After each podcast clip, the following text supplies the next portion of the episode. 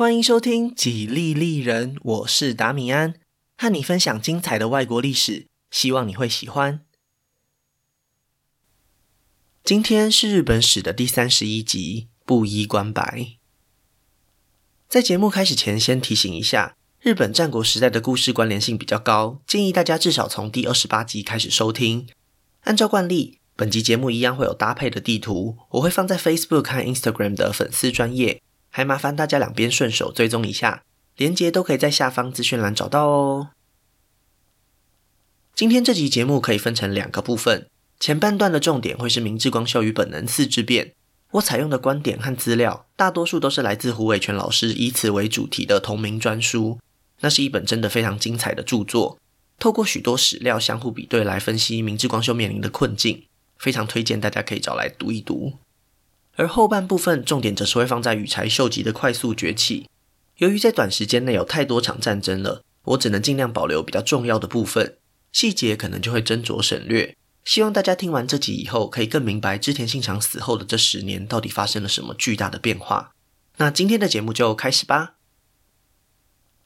上一集说到，织田信长在几位战国豪杰相继过世以后，成为了势不可挡的超级强权。距离他天下不武的美梦也仅仅剩下了一步之遥。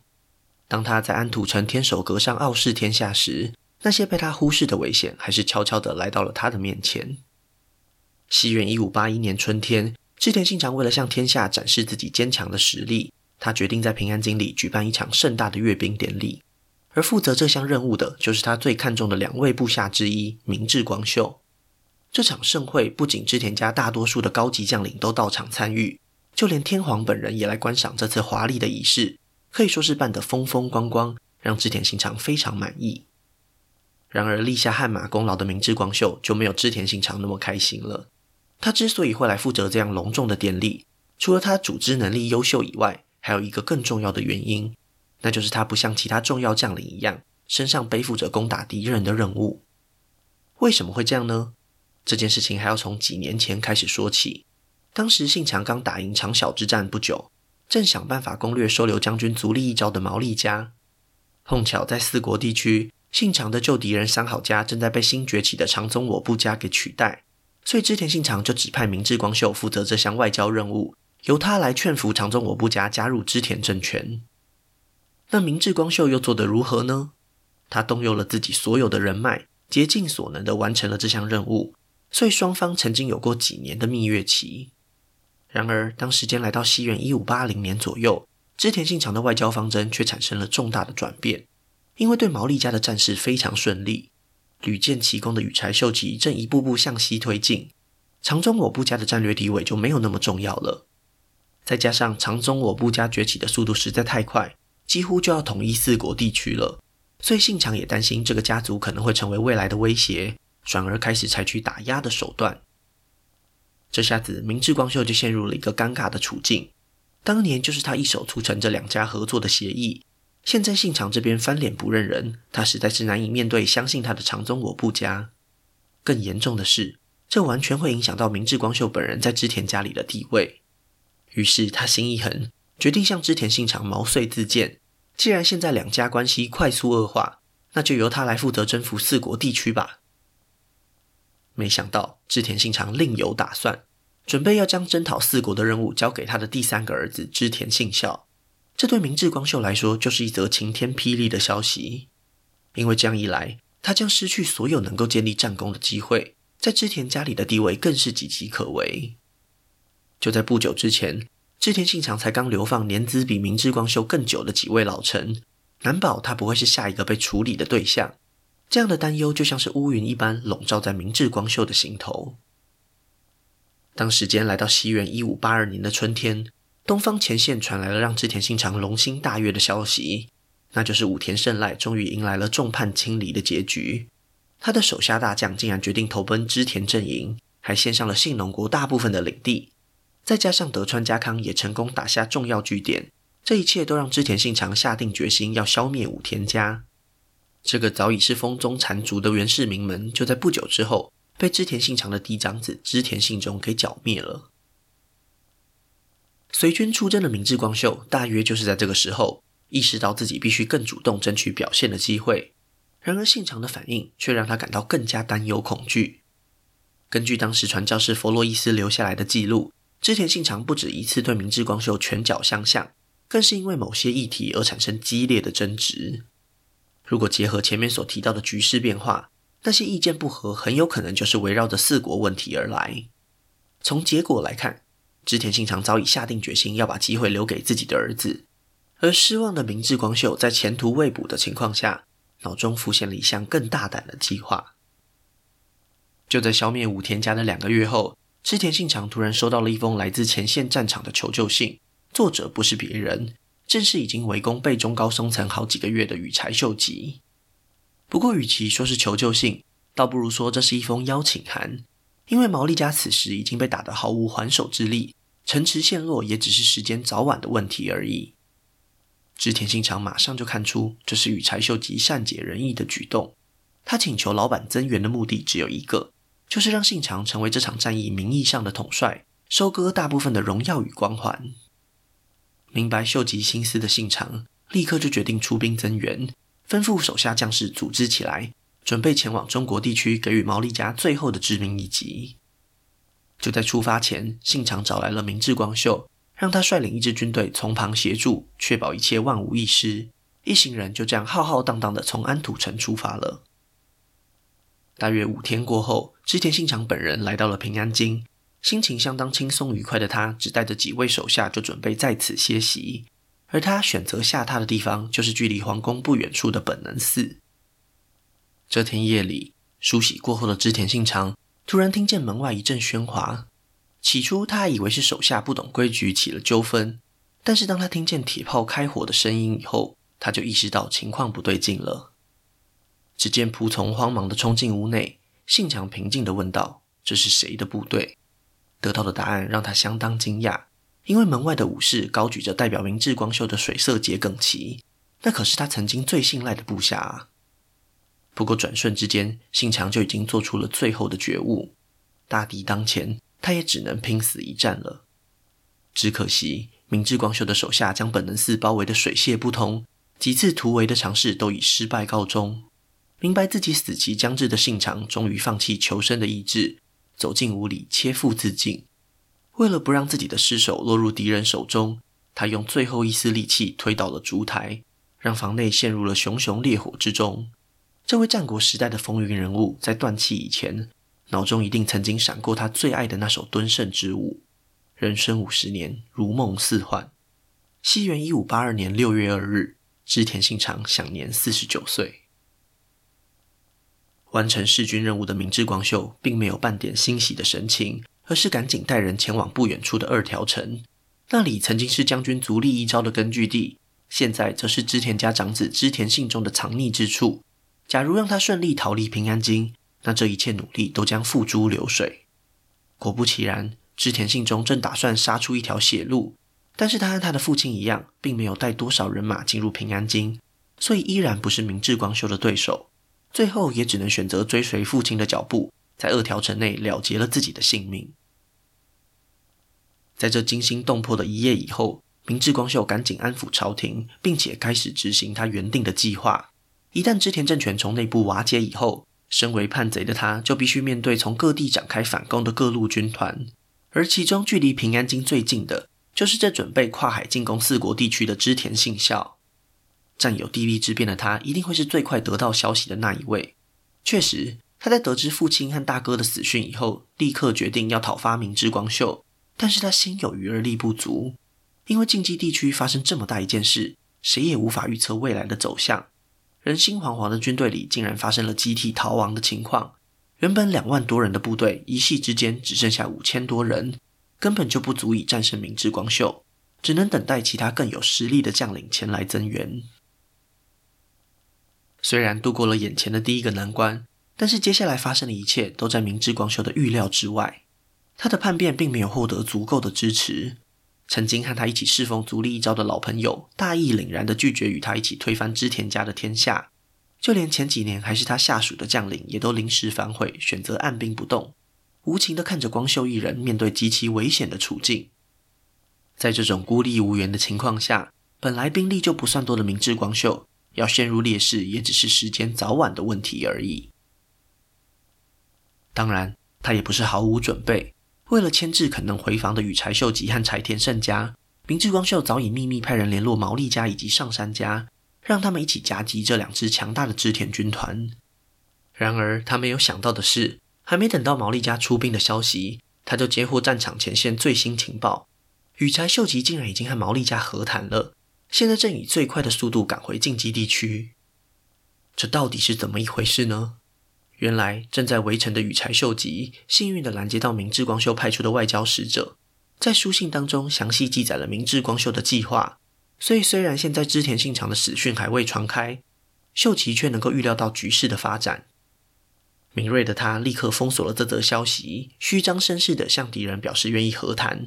他开出的条件是，只要毛利家愿意割让五个令制国，他就愿意让守城的城主切腹，换取全城百姓的性命。这样强势的谈判方式，让毛利家丝毫没有察觉到不对劲，只能忍痛接受了这个条件。于是，羽柴秀吉一边派部下留守当地固步一阵，同时又亲自带着主力部队全速折返。由于原先打算要接应信长的大驾光临，所以在这条路线上准备了充足的资源，现在正好能让羽柴秀吉顺利补给。从出发到与明智光秀的军队碰头，只花了一个多礼拜的时间。让他抢先其他织田家将领掌握了讨伐逆贼的主动权。本来应该近水楼台先得月的织田信孝，也在此时重新集结好军队。他们一看到羽柴秀吉如救世主一般的出现，就立刻选择加入，听从他的指挥。但就人数上来说，反光秀联军这边已经占有绝对的优势了。走投无路的明智光秀，原本还正在近江国安抚地方势力，怎么也没想到羽柴秀吉会来得如此迅速凶猛。只好将所有部队都集结到平安京西南方的重要关口，打算在这里和敌人决一死战。当年曾一起为织田信长断后的两人，他们纠缠在一起的命运将在这里画下最后的句点。那是一个细雨纷纷的夏日午后，战场山崎的西侧是著名的天王山，而东侧则是河水暴涨的电川。明智光秀会在这里布阵，不是没有道理的。一山一河之间只有狭长的通道。就算羽柴秀吉手下人数众多，也无法在这种地形发挥优势。一开始，正如他所料，成功挡下了好几波攻势，甚至还一度将秀吉的主力部队围困在山谷之中。但是，随着时间一分一秒过去，战场上的情势也开始发生改变。羽柴秀吉的手下大将池田环心，趁着兵荒马乱之际，悄悄地沿着东侧的河流前进，成功地突袭了明智光秀的侧翼部队。好不容易形成的包围阵型就这样瞬间瓦解，只能开始向后方撤退。就如同前面所说，具有人数优势的反光秀联军，一旦进入开阔的战场，就获得了大展拳脚的空间。他们展开疯狂的进攻，一路朝着明智光秀追击了好几公里远。明白自己已经失去平安京的明智光秀，只好带着残兵败将向东方逃去，企图回到自己在近江国的坂本城坚守阵地。另外，再寻找东山再起的机会。然而，这批落魄的武士在逃亡的途中遇上了一群武装农民。也许他们并不知道这就是明智光秀本人，但是在战国时代，遇上落魄武士进行强盗杀人是一种非常普遍的情况。毕竟他们的武士刀和铠甲都是价值不菲的财物。于是，就在一阵混乱之中，明智光秀惨遭杀害。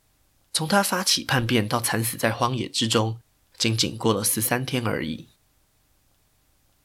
得知敌方主帅阵亡的羽柴秀吉，摇身一变成为了替织田信长报仇的第一忠臣。在这种群龙无首的情况下，近畿地区的各方势力也都相当识时务的表达了降服效忠之意，一切都交由羽柴秀吉来做主。不过千万别忘了，织田家的军团可不止一个。位于北陆地区的柴田胜家得知消息以后，才发现自己已经错失良机了。眼看大片江山就要被羽柴秀吉给整碗端走，他是说什么也不会同意的。面对织田信长留下来的丰厚遗产，大家都明白这块饼实在太大，必须坐下来好好讨论。于是就在两个礼拜以后，包含羽柴秀吉和柴田胜家在内的四位织田家重臣齐聚一堂，在尾张国的青州城召开了一场瓜分天下的重要会议。由于另外两位重臣丹羽长秀和池田环辛都在山崎之战当中听从羽柴秀吉的指挥，所以实际上秀吉就是以三比一取得了优势。他不仅接受了过去明智光秀的地盘，还牢牢掌控了平安京和近畿地区，成为本能寺之变的最大赢家。等一等，那么织田信长的其他儿子呢？难道他们就这样眼睁睁看着父亲的集团被下属给瓜分掉吗？当然。羽柴秀吉和柴田胜家还是对他们保有基本的尊重，但是在那个以实力说话的战国时代，军团长的影响力相对大得多，他们也只能接受四位重臣做出的安排。由于嫡长子织田信忠跟着织田信长一起命丧黄泉，所以这几位织田家的重臣就决定拥立信长的嫡孙来继承织田家，而织田信长的次子信雄和三子信孝作为侄子的监护人一同辅佐。算是暂时稳定了局势。相信大家听到这里应该也有感觉，这不可能会是最后的结局，因为实际上并没有谁真的取代织田信长成为天下霸主的角色，他们只是各立山头瓜分地盘，随时都有可能再次爆发冲突，演变为另外一场内战。羽柴秀吉当然也明白这一点，所以他无所不用其极的去提升自己的道德正当性，尽管信长的尸首并没有在本能寺找到。他还是在平安京里替信长举办了一场隆重的葬礼。朝廷方面也发现羽柴秀吉可能是实力最强大的一位，纷纷将他视为信长的接班人款待，这让织田信孝和柴田胜家看得很不是滋味。果不其然，不到一年以后，柴田胜家主动联络了织田信孝和几位对秀吉不满的老臣，准备组织起反秀吉联盟。而接获情报的秀吉也不遑多让，拉拢了织田信雄来当做对抗信孝的棋子。戳破了表面上的和平。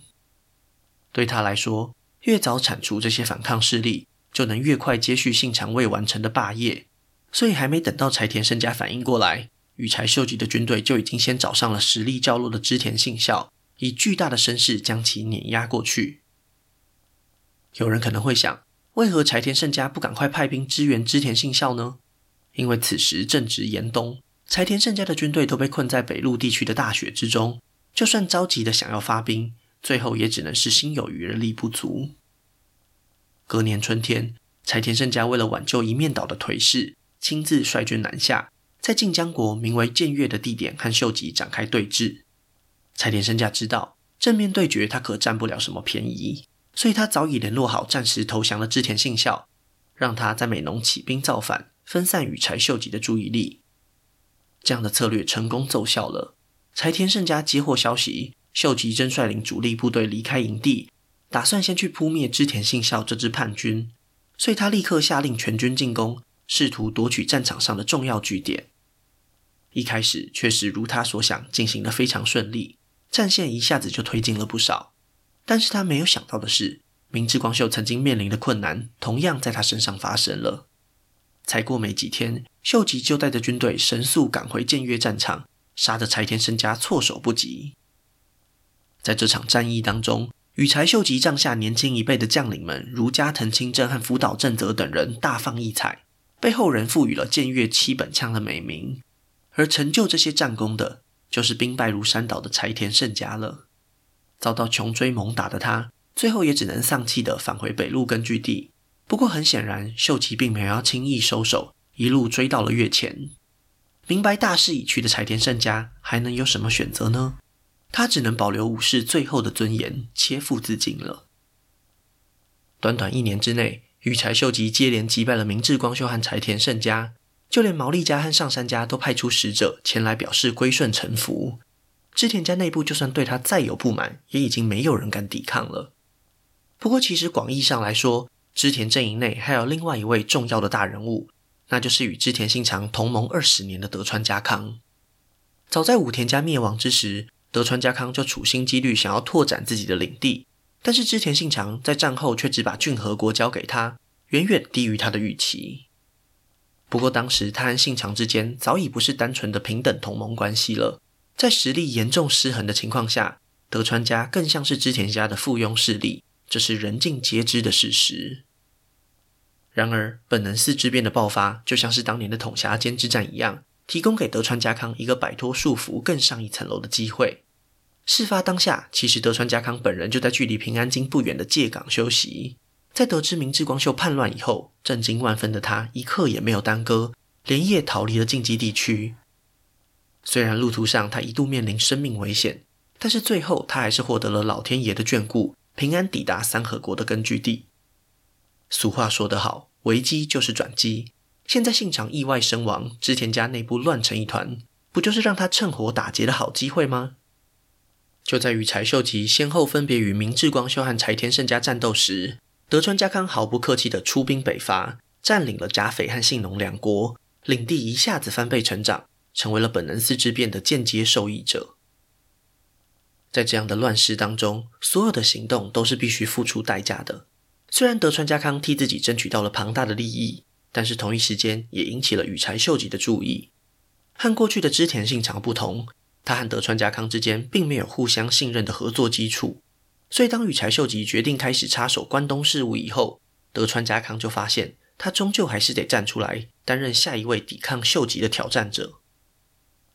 为了与强大的秀吉势力抗衡，德川家康在外交上费尽了心力，一方面与北条家缔结同盟，另一方面又怂恿织田信雄一起对付羽柴秀吉，总算组织起了秀吉包围网。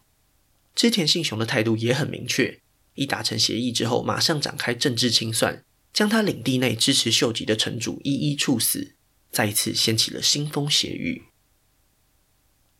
眼看局势即将失控，羽柴秀吉只好从他刚选好的新基地大阪城出发，亲自率领大军东征，同时也向全日本各地愿意听从指挥的将领发出指令，对所有抵抗势力同时发起攻击，试图一举突破包围网。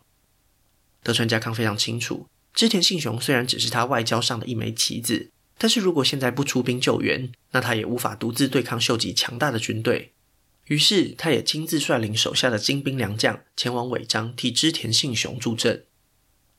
当德川家康与织田信雄会合以后，他们认为秀吉的大军随时会从北方的美浓南下发起进攻，于是将军队带到了美浓尾张边界的小木山城。果然，不到几天以后，秀吉的部队就随后跟上，在距离只有几公里远的城池驻扎下来。开始大规模兴建防御工事，在这个剑拔弩张的紧张时刻，没有任何一边选择照进，双方都只是维持对峙而已，因为他们都没有把握主动出击可以取得优势。在这种实力相当的情况下，维持防守姿态，以逸待劳才是胜算最高的做法。不过，虽然主帅都是这样做好了盘算，但是底下的将领可没有那么沉得住气。很多武士都希望能够在建立战功以后获得领地封赏，所以他们有非常强烈的诱因，劝说主帅发起进攻。秀吉手下的大将池田环心就是一个很好的例子。他向秀吉表示，现在德川家康率领大军倾巢而出，他的老家三河国必定毫无防备。假如让他带着一支精锐部队绕道奇袭，就能够从后方切断德川家康的退路，这场战争必定能够就此分出胜负。羽柴秀吉心想，再僵持下去也不是办法，不如大胆尝试看看。于是就同意了这个作战计划。他的如意算盘是：假如德川家康率领大军回防三河，那他自己就会立刻发兵攻下小木山城，至少先解决掉织田信雄再说。不过谁也没想到，池田环心的奇袭部队几乎是一出发就被掌握了行踪。本该掌握主动权的他，竟然才走没多远。就在长久守这个地方遭遇了德川家康的奇袭，损失非常惨重，就连主将池田环心本人都战死沙场，可想而知，这支部队当然就溃不成军了。接到噩耗的秀吉感到十分震惊，因为根据他得到的情报，小木山城依然保留了充足的兵力，所以原来德川家康只用了一小部分的军队，就把池田环心给打得落花流水，军事才能实在不容小觑。而且，当秀吉派遣增援赶往长久手战场时，德川家康早已撤离部队返回小木山城，根本连个人影也没看到。也就是说，这次奇袭行动只是白白耗损了兵力，又回到了原本对峙的焦灼情况。到了这一刻，秀吉终于认清现实：在战场上分出胜负固然重要，但是善用自己的优势才是更聪明的方法。正巧他听说织田信雄底下的家臣们很多人主张停战。就偷偷派人联系，开出了相当优渥的和谈条件，最后终于成功说服织田信雄单独议和。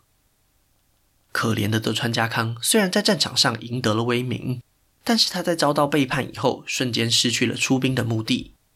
本来他要支援的盟友，现在已经和敌方握手言和，自己又何必在这里消耗实力惹人嫌呢？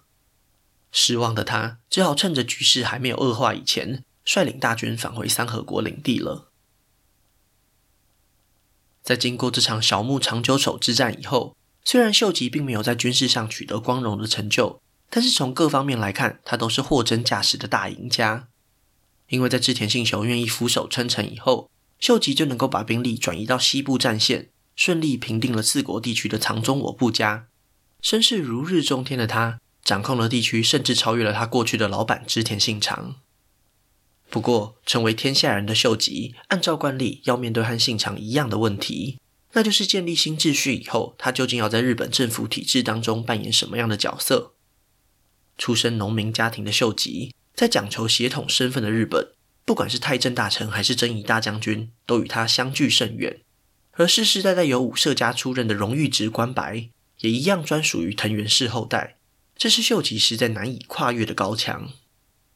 然而，就在西元一五八五年，武舍家当中的近卫和二条两支分家为了谁来担任关白发生争执，羽柴秀吉就看准机会居中协调。他提出的方案是：既然你们两位都不愿意让对方担任关白，不如就让我秀吉来负责吧。至于血统的问题，也有办法解决，那就是让前任关白近卫前久收养自己就好。为了疏通这条道路，羽柴秀吉不惜花下重金答谢近卫家。还送给其他四支分家许多领地，总算是让武社家乖乖同意这个决定。在获得关白头衔以后，秀吉并没有忘记，全日本大约还有一半的领土不受他管辖，其中最优先要处理的就是那位不愿意低头的德川家康了。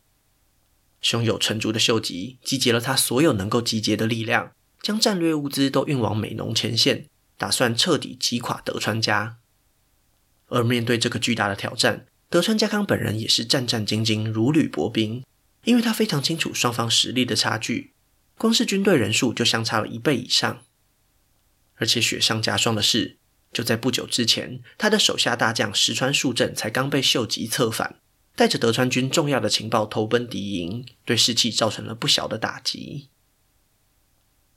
作为前盟友的织田信雄，也在此时不断劝说家康放弃抵抗，早日归降。毕竟他自己就是一个成功的案例，事后也没有遭到秀吉的清算，相信德川家康也能够获得公平的待遇。正当家康还在犹豫不决时，老天爷暗中帮了他一把。为什么这么说呢？因为就在西元一五八六年一月，发生了瑞士规模七到八左右的大地震，几乎完全摧毁了秀吉阵营准备远征的战略物资，这让秀吉的态度相对软化许多。他不仅要将自己的妹妹嫁给德川家康。还愿意让自己的母亲前往德川家当做人质，而这一切退让的目的只有一个，就是让德川家康上洛参拜，亲自表示愿意效忠秀吉而已。在一番权衡之下，德川家康终于同意再一次屈居人下，因为对他来说，这桩买卖其实并不吃亏。秀吉给了他相当高规格的礼遇，还让他保有全部领地，除了降低一点尊严以外，并没有其他损失。更何况现在形势比人强，身段放软也不是什么坏事，所以最后他就决定与秀吉尽释前嫌，以重要大臣的身份加盟丰臣政权。另一边，赢了面子的秀吉非常开心，因为他的政治地位又进一步提升了。他心想，以我现在的成就，应该配得上更尊贵的姓氏。于是他奏请朝廷，希望能够获得天皇赐姓。与日本历史悠久的源平藤菊四大姓平起平坐，而这个姓氏就是祈求天地长久、万民安乐的丰臣。从这一刻开始，他才成为了大家熟悉的丰臣秀吉。攀上人生巅峰的秀吉，开始以最高统治者的身份进行仲裁，要求全日本各地的战国大名立刻停止私斗，不愿意服从的违逆者，他就会透过强大的武力镇压。干预的范围甚至抵达了日本较边陲的九州和东北地区。在九州，本来群雄割据的局面，在经过长时间的相互并吞以后，只剩下岛津和大友两大家族。实力较弱的大友家正面临来自岛津家庞大的压力，当然马上就同意秀吉停战的命令了。但是反过来说，岛津家原本有机会可以统一全九州，这一口气实在吞不下去，所以他们决定忽视丰臣秀吉的警告，依然我行我素地发起军事行动。很显然，他们低估了丰臣秀吉的决心。过没多久，就遭到秀吉亲自率领八万大军讨伐。这场根本就不是同一个量级的比赛，也很快就画下句点。九州全境臣服在丰臣政权之下。放眼全日本，还未完全遵守停战命令的战国大名，大概就只剩下伊达家和北条家了。位于东北地区的伊达家，在年轻领袖伊达政宗的带领之下，家族势力扶摇直上，接连并吞了周围地区，所以当然不肯乖乖偃兵习武。不过他毕竟地处边陲地区，丰臣秀吉暂时难以对他做出惩罚，所以真正要先倒大霉的，就是称霸关东地区的北条家了。当时间来到西元一五八九年，北条家已经传到了第五代家督北条氏直的手上。一开始，他在德川家康的建议之下，也曾经向秀吉宣誓效忠。然而，在上野国西部的一座城池，却还是成为了灭亡这个家族的导火线。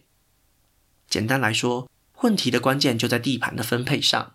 上野国的西部过去曾经被武田家给占领过，所以有很长一段时间都是武田家旧部属真田家的领地。在武田家灭亡以后，北条家就与德川家结盟。在德川家康夺取甲斐和信浓时，北条家也趁机夺回了上野国。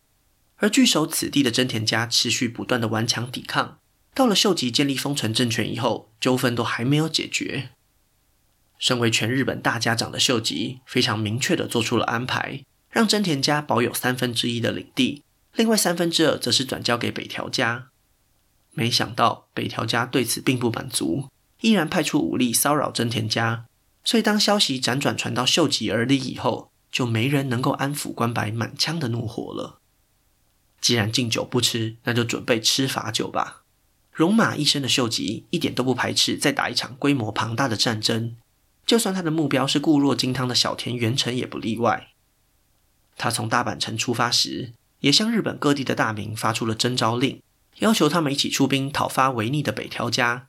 加总起来是一支超过二十万人的军队，规模远大于过去的任何一场战役。可想而知，北条家当然不会有什么好结局了。在小田原城被包围的同时，丰臣联军扫荡了关东地区。完全摧毁了这个家族累积近百年的基业，最后北条家也只能开城投降。除了与德川家康有姻亲关系的北条氏直得以保住性命以外，北条家的嫡系都一起切腹谢罪，一代名门就这样被秀吉给亲手埋葬了。看到丰臣联军如此强大的力量，本来还想维持家族政治独立性的伊达政宗也不敢造次，亲自南下向丰臣秀吉谢罪，因为就在一年以前。他也和北条家一样，曾经违反了停止私斗的命令，再加上小田原之战，他姗姗来迟，没能立下任何战功，只好以最低姿态请求原谅。本来丰臣秀吉就是一位吃软不吃硬的政治领袖，现在他看伊达政宗诚意十足，就没有太过追究，接受了他的道歉，伊达家这才躲过了抄家灭族的命运。在小田原城之战结束以后，丰臣秀吉做出了关键的战后处置。论功行赏，当然不用说，他非常懂得提拔自己的亲信，也非常懂得透过分封来笼络人心，所以该给的全部都没有少。特别值得注意的是，丰臣秀吉提出了要把德川家康转封到关东地区的想法。这么做的目的可能有三个：第一，秀吉对家康的能力有很高的期待，早在小田原城之战前两年。就曾经正式委托他向关东和东北地区传达停战命令，所以为了让他更方便执行任务，直接将他转移到关东就是最好的办法。第二，转封这件事情在织田信长还活着的时候就是一种常态，除了能够更灵活地进行战略布局以外，也可以切断部下和地方势力的连结，避免他们累积实力，成为难以管辖的一方之霸。第三，这也是检验忠诚度的好方法。如果犹豫或是不愿意接受转封，很有可能已经怀有二心或是心生怨怼，对秀吉来说就是必须优先铲除的隐患。综合以上三点，秀吉才会做出如此重大的决定。那德川家康的回应是什么呢？他二话不说，立刻奉命行事，将自己的居城转移到武藏国东部的江户城，因为这里地理环境相当优越，不仅海运发达，陆上的腹地面积也很大，是东日本非常重要的交通枢纽。在这里管理关东和东北事务再适合不过了。而后德川家康也确实没有辜负丰臣秀吉的期待。一年以后，东北地区的地方叛乱被成功镇压，终于实现了全日本统一的目标。从本能寺之变开始算起，仅仅经过了不到十年，丰臣秀吉就在织田信长建立的基础之上，完成了其他战国大名难以做到的壮举。此时的他心中已有了更大的野心。过去几百年来，日本统治者未曾想过的远征计划，现在已经成为关白脑中挥之不去的念头。而这一切，都指向了日本海对岸的朝鲜半岛。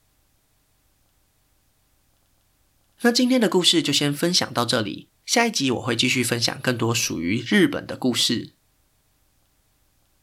如果喜欢我的节目，可以顺手按下关注或追踪，也拜托大家到 Apple Podcast 和 Spotify 帮我评分留言，这会对节目有很大的帮助。另外，如果想要透过行动支持我继续制作节目，在下方资讯栏也可以找到小额赞助的连结哦。